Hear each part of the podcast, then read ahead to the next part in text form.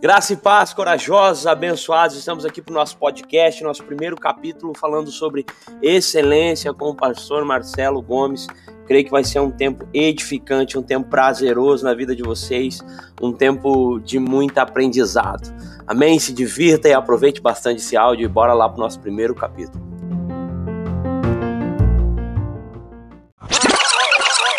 E o tema de hoje, excelência é muito mais.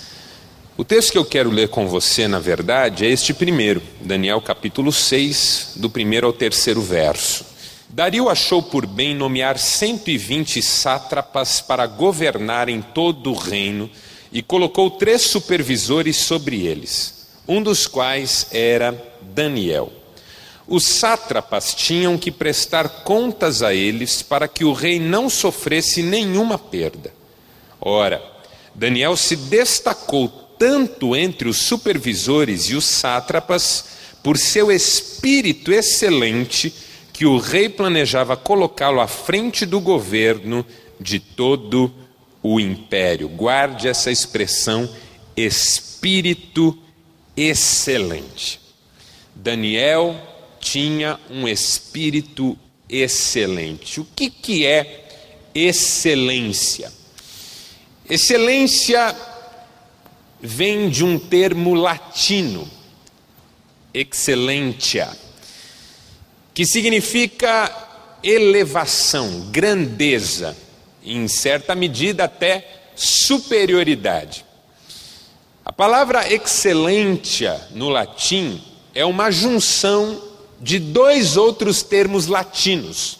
O termo ex, que significa tirar, puxar, tomar, e o termo celere, que significa altura, que significa subir, que significa ir mais alto.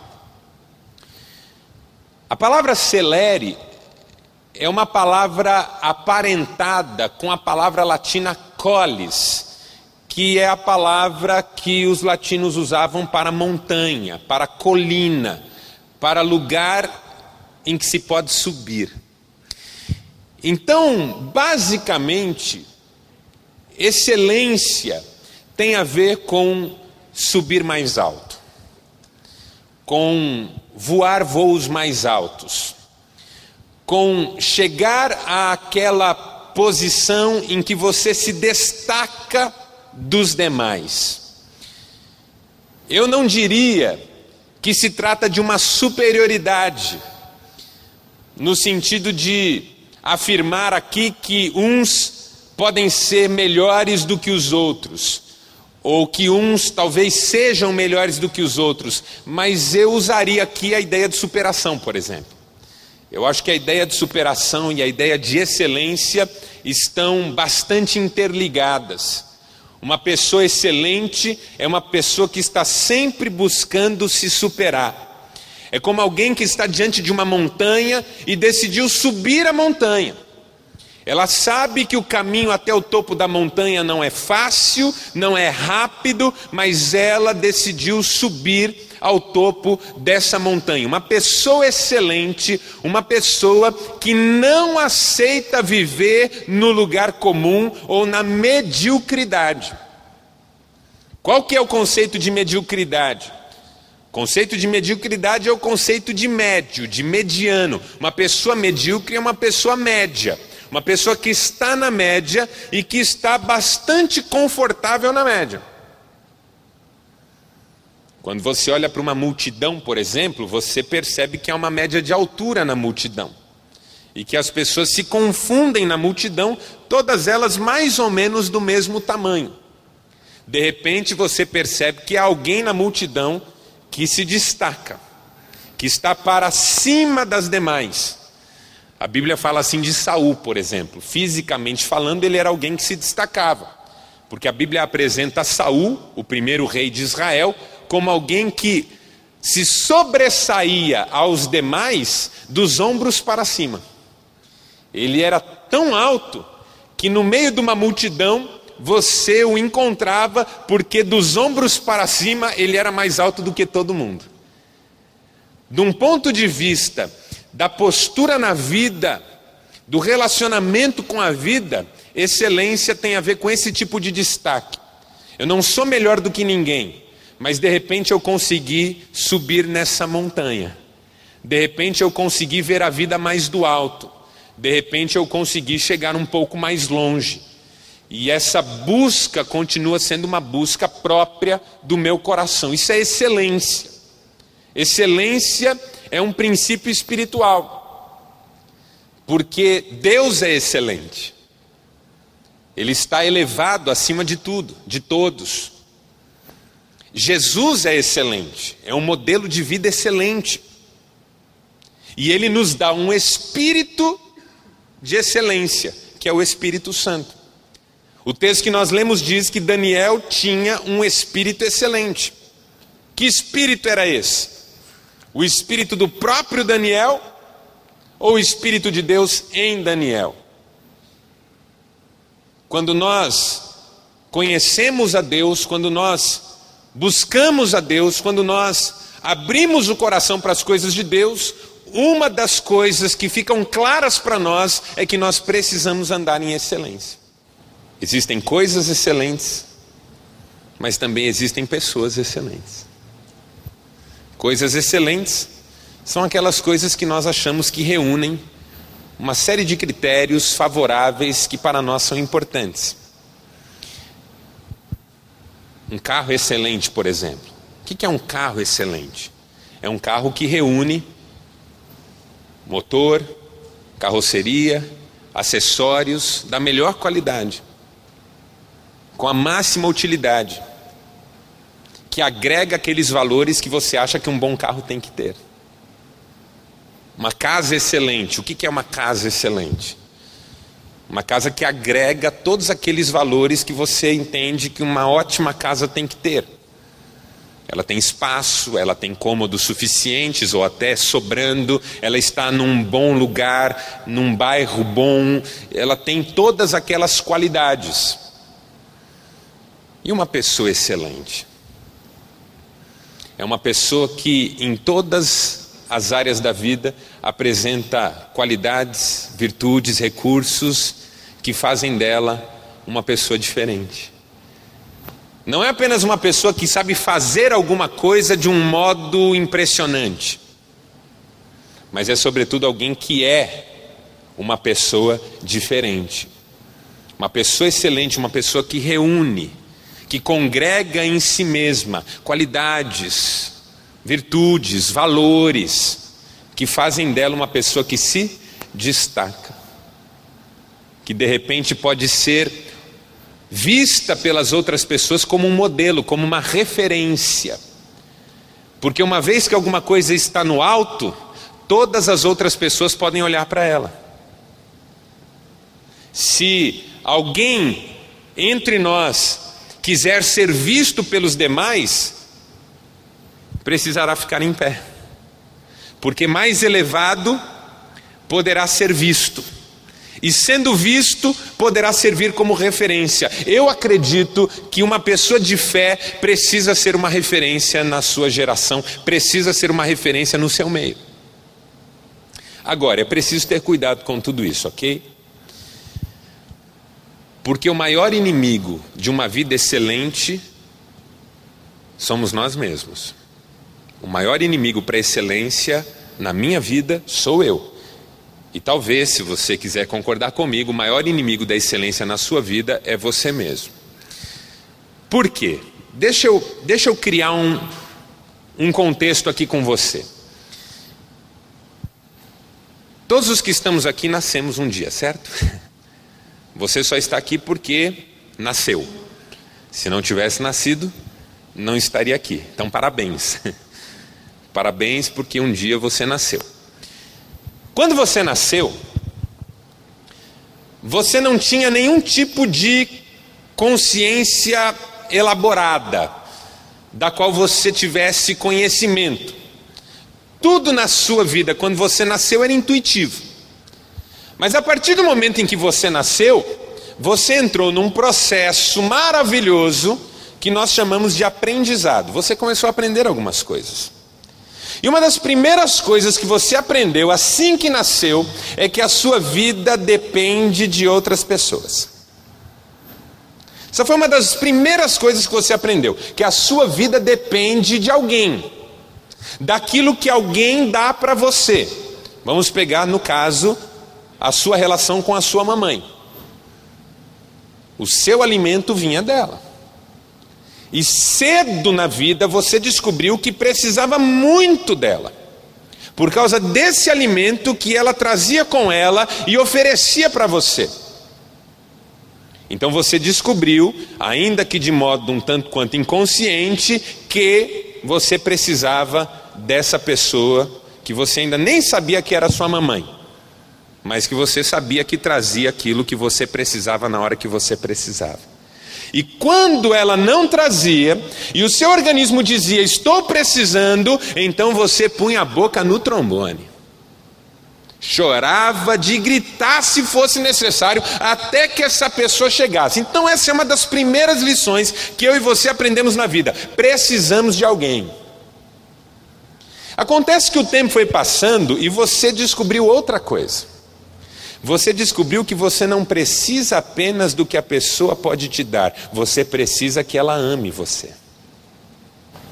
Nenhum de nós aqui mamou por causa do leite, considerando os que mamaram, mas por causa do amor, do afeto, colo de mãe, carinho.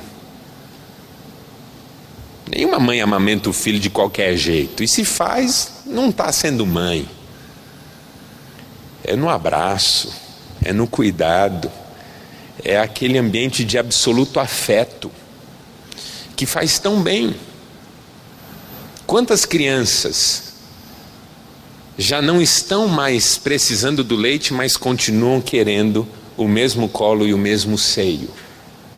Porque tem mais em jogo, não é só o produto, é o afeto, é o amor. A gente descobre cedo na vida que precisa de amor, que precisa ser amado, e que é bom ser amado. Porque também a gente descobre, às vezes, cedo na vida, o quanto é ruim não ser amado. O caso de uma criança rejeitada, abandonada. Aí vai passando o tempo, você faz uma terceira descoberta.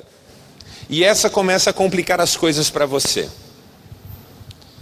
Você descobre que esse amor que você tanto preza e valoriza, ao que tudo indica, precisa ser conquistado. Porque você começa a sentir que precisa corresponder a esse amor e fazer por merecer. Então você veja a criança a criança, cedo na vida, começa a fazer as coisas para agradar. Você dá risada com o que uma criança está fazendo, você que é o pai dela e a sua esposa que é a mãe ou ex-esposa, vocês sabem disso, que cedo vocês riam de algo e a criança fazia o quê? Repetia. Continuava, insistia naquilo. Cedo você descobre que precisa se esforçar para ter sempre esse amor, essa aprovação, essa valorização. As crianças fazem isso cedo.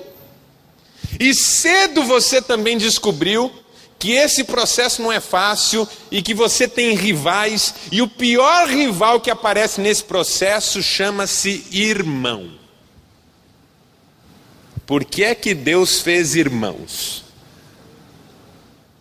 Eles vêm para roubar, para invadir o espaço, para se impor, e aí aquela pessoa que se dedicava a você não se dedica mais só a você, você descobre cedo na vida que não é o centro do universo. E aí, acompanhe o raciocínio comigo, nós estamos crescendo juntos.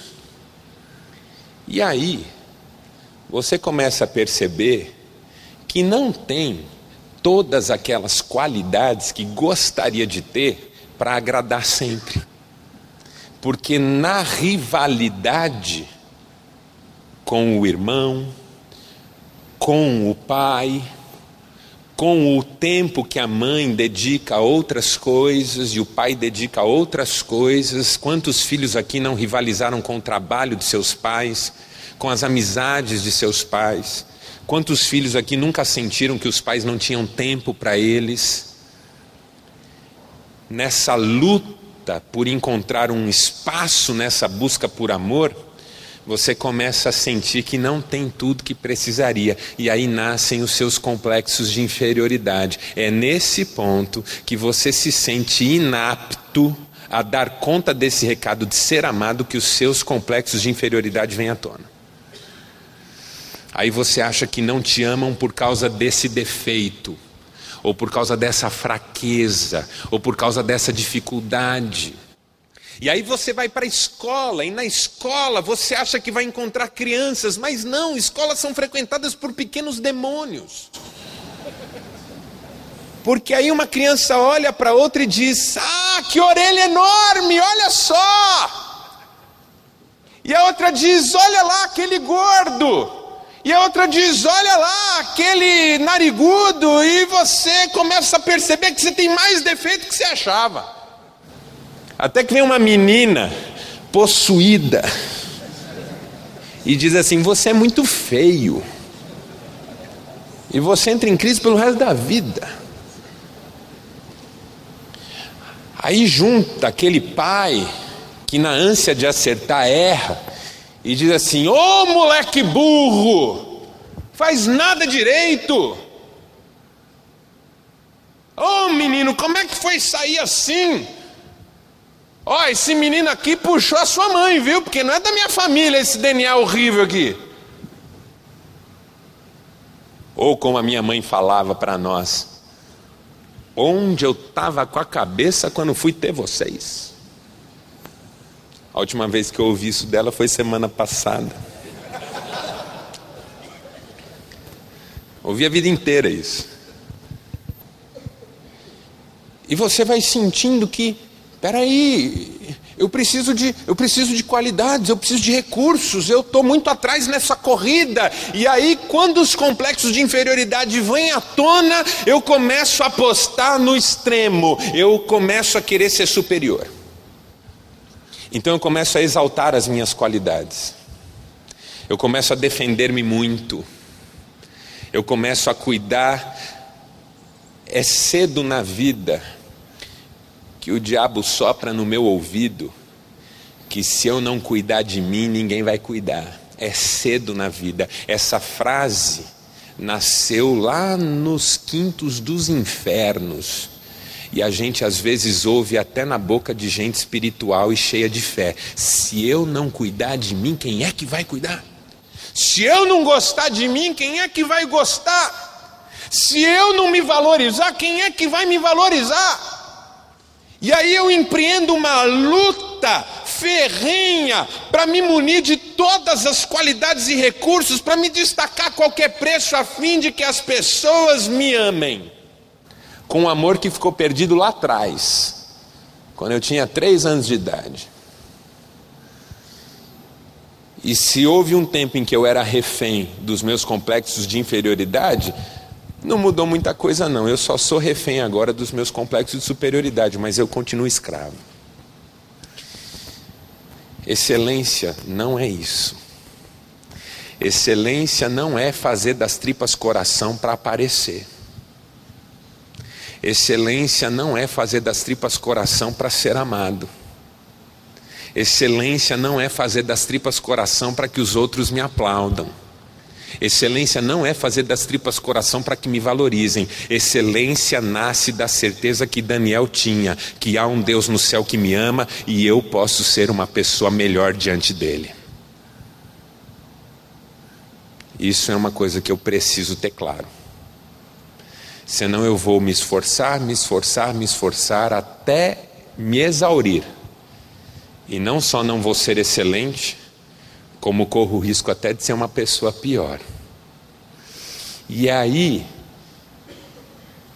que eu quero propor algumas ideias sobre excelência, ainda que rapidamente para você nessa noite. Primeiro,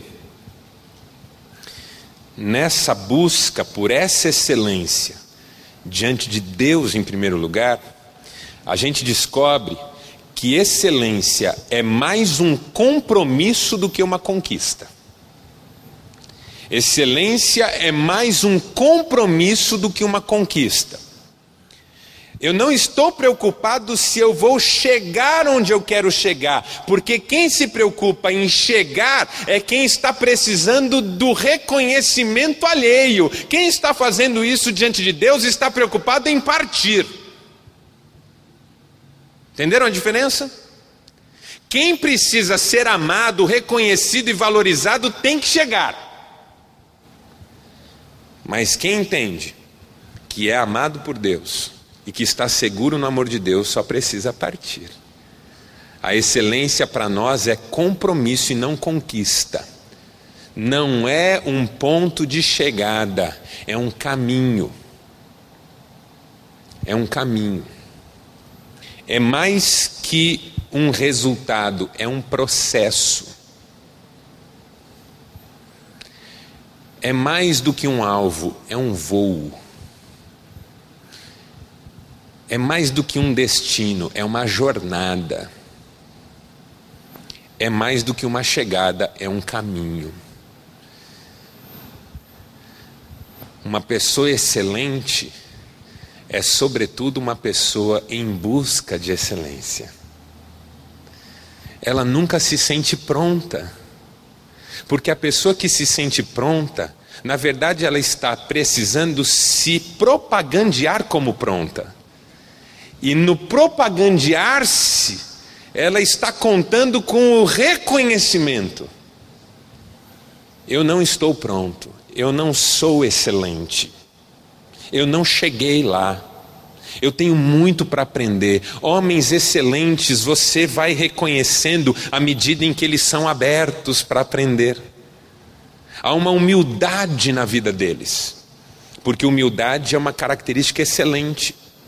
Eles sabem ouvir, eles sabem observar, eles sabem mudar de opinião, eles sabem mudar de planos, quando percebem que estavam na direção errada e foram ajudados na direção certa.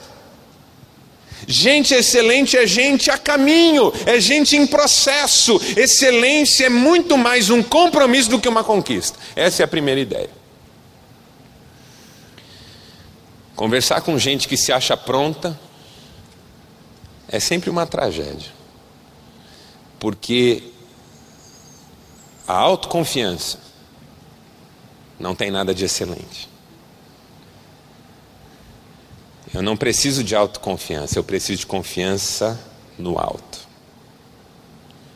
Porque autoconfiança significa que eu me garanto. Mas qualquer pingo de lucidez na minha mente vai roubar de mim essa falsa sensação. Eu não me garanto. Eu não sei se eu estou vivo amanhã. O apóstolo Tiago diz assim: não diga amanhã e depois farei isto ou aquilo, porque não sabes se estarás vivo amanhã. Então diga: se Deus quiser, amanhã e depois farei isto ou aquilo. Então não é autoconfiança, confiança em si, é confiança no alto, confiança em Deus. Porque o excelente sabe que ele está em processo, ele sabe que as lutas fazem parte desse processo e que muitas vezes recebê-las com coragem, com força e, acima de tudo, com confiança em Deus é melhor do que tentar negá-las ou tentar enfrentá-las apenas com os próprios recursos e com as próprias forças. Segundo, excelência é mais um conjunto de esforços que uma facilidade. Tem gente que tem facilidade irritante, não tem? Jesus, na distribuição de dons, o sujeito entrou na fila seis vezes e você cochilou. Quando foram, quando acordou já tinha acabado. Tem gente que tem uma facilidade para as coisas, faz as coisas com o pé nas costas. Não quer dizer que seja gente excelente. Às vezes a facilidade pode roubar o caminho da excelência. Você já deve ter advertido seu filho sobre isso. Você falou, filho, você é tão inteligente, filho. Por que essas notas, menino? Você ficou doido. Menino inteligente que nem você, que olha, faz isso, faz aquilo, como é que me vai mal na escola desse jeito? Você está tentando dizer para ele o seguinte, filho, não basta você ter facilidade para as coisas, você precisa de um caminho de excelência. Porque às vezes eu tenho facilidade para ganhar dinheiro, mas minha vida está um caos. Às vezes eu tenho facilidade para conquistar mulher, mas não paro com nenhuma. E as que já passaram pela minha vida quer ver o capeta e não quer me ver.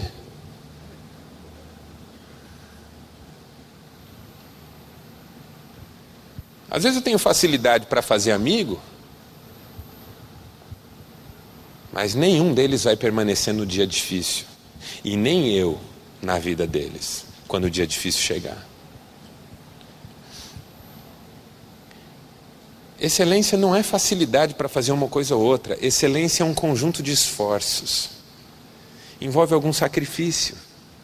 Envolve alguma dedicação. Por exemplo, na vida espiritual. Eu sei que todos vocês aqui têm um desejo espiritual. Mas na vida espiritual ninguém tem facilidade para nada. Ninguém tem facilidade para orar.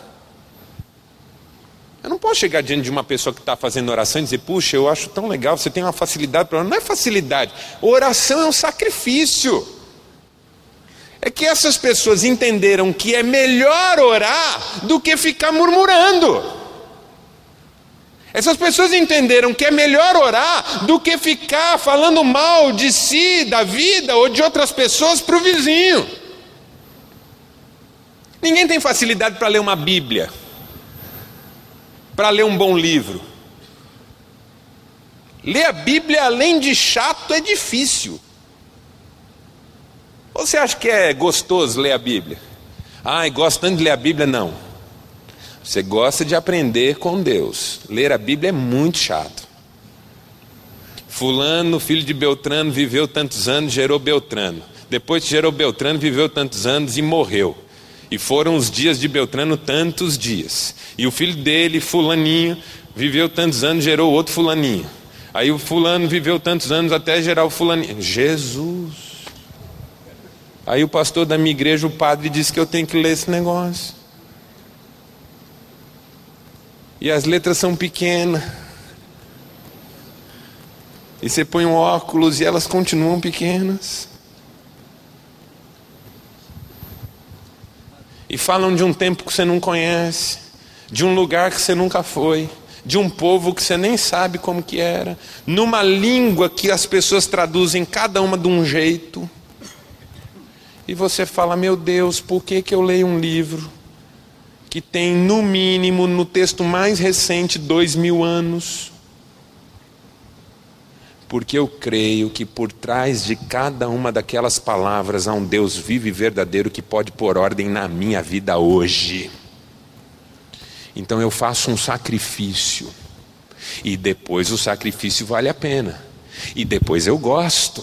E depois eu me alegro. E depois eu digo o que o salmista disse: A tua palavra é mais doce do que o mel, do que o mel que goteja dos favos, é mais preciosa do que o ouro, do que muito ouro fino. Mas é um sacrifício. Só que quem faz esse sacrifício é gente que entendeu que é melhor ler uma Bíblia, por mais cansativo que seja, do que assistir um Big Brother. Excelência e facilidade não andam juntas. Porque a facilidade muitas vezes boicota a excelência. Gente que tem facilidade deixa para a última hora. Gente que tem facilidade acha que qualquer coisa que fizer tá bom. Excelência é muito mais um conjunto de esforços do que uma facilidade. É mais um trabalho do que uma qualidade. É mais uma construção do que um projeto. E para terminar, terceiro, excelência é mais uma questão de caráter que de talento.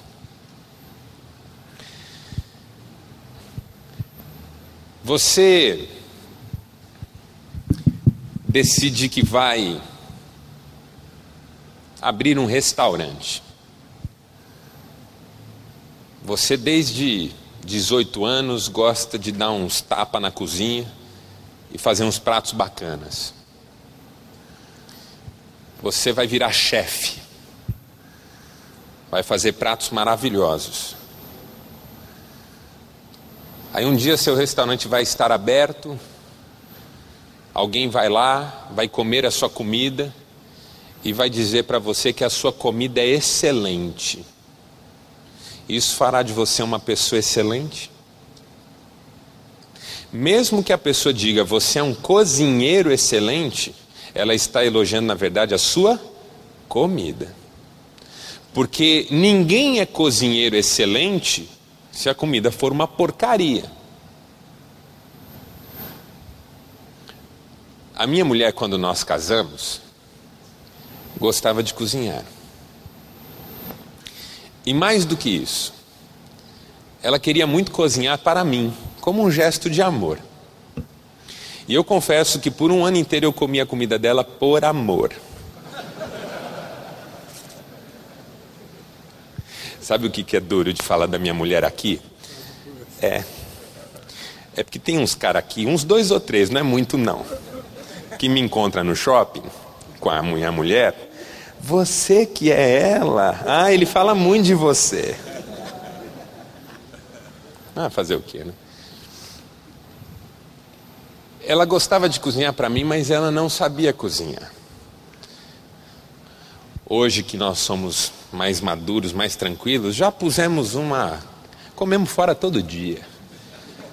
E hoje ela me agradece, amor, obrigado por me tirar daquela vida. Ninguém é um cozinheiro excelente com uma comida horrível. Então, o que faz você um cozinheiro excelente é a excelência da comida, não é a sua excelência. Porque a excelência de uma pessoa nunca estará naquilo que ela faz mas em quem ela é. Porque uma pessoa pode fazer uma coisa excelente e não ser excelente.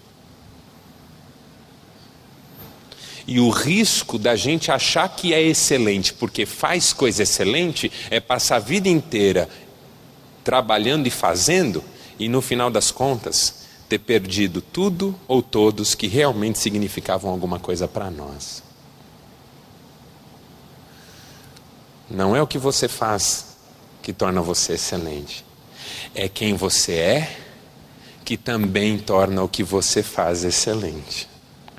Porque não há uma só pessoa excelente nesse mundo que não faça as coisas de modo excelente. Então a excelência é muito mais uma questão de caráter do que de talento. É mais uma virtude da alma do que do corpo. É mais uma questão do ser do que do ter ou do poder. Vamos ficar em pé para terminar? E essa é a introdução do nosso assunto ao longo desse semestre. Meu objetivo é falar com você sobre excelência em todas as dimensões e áreas da vida. E depois terminar, quem sabe, nesse semestre ainda ou até no próximo semestre, falando da vida desse sujeito Daniel, que era um sujeito excelente. Tá bom? Vamos fazer mais uma oração? Obrigado, Deus, por essa reunião, pelo estudo, pela tua palavra. Tua palavra não é fácil. A tua palavra não é barata. Não é coisa que a gente encontra sem valor nenhum. A tua palavra é o teu poder para transformar a nossa vida. E ainda que nem sempre seja fácil aprender ou pôr em prática, nós estamos decididos a isso. Nós estamos decididos a pôr em prática porque queremos ser excelentes. Meu Deus, eu, eu quero orar por pessoas nessa noite que realmente desejam ser excelentes. para que elas internalizem tudo que nós conversamos e possam buscar em Ti a força que vão precisar. Não será fácil, mas será uma benção, uma benção. Eu oro pelos meus irmãos, para que o Senhor visite cada um deles com um espírito excelente e que as suas vidas sejam um retrato da vida de Cristo, que foi sem dúvida nenhuma o maior exemplo de excelência que já pisou esse chão. É no nome dele que nós oramos. Amém.